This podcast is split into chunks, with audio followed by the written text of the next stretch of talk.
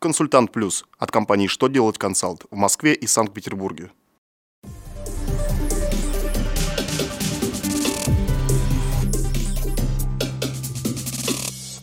Добрый день!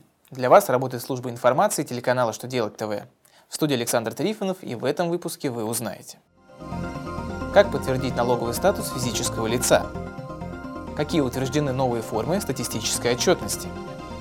О чем налогоплательщиков предупреждает ФНС России? Итак, о самом главном по порядку.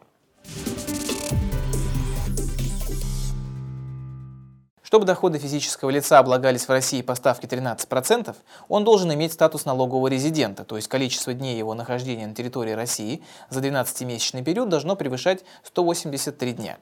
Федеральная налоговая служба России разъяснила, что документами, подтверждающими фактическое нахождение физического лица на территории Российской Федерации, является прежде всего копия страниц паспорта с отметками о пересечении границы.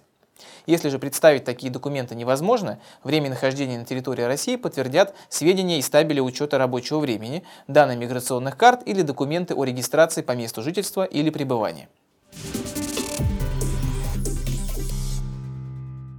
Федеральная служба государственной статистики утвердила два новых отчета для юридических лиц и граждан, работающих в сфере розничной торговли. Первый, по форме номер 1 РЦ, следует подготовить за четвертый квартал текущего года и сдать в органы Росстата до 30 марта 2017 года.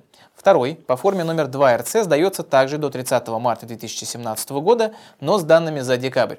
Главное нововведение, что отчеты станут обязательными не только для российских предпринимателей, но и для иностранных юридических лиц, чьи представительства работают на территории Российской Федерации.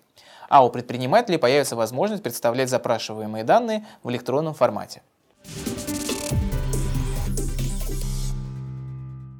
Налоговая служба России в который раз предупреждает, что налоговые органы не рассылают информацию о задолженностях, проверках и незаполненных платежных документах по электронной почте. Эту рассылку делают мошенники. В письмах содержатся ложные сообщения и ссылки на страницу с вирусом. ФНС России настоятельно рекомендует при получении подобного электронного письма его не открывать и уж тем более не трогать ссылки. Тем более, что всю информацию о наличии задолженности можно получить с помощью интернет-сервисов на официальном сайте ФНС России.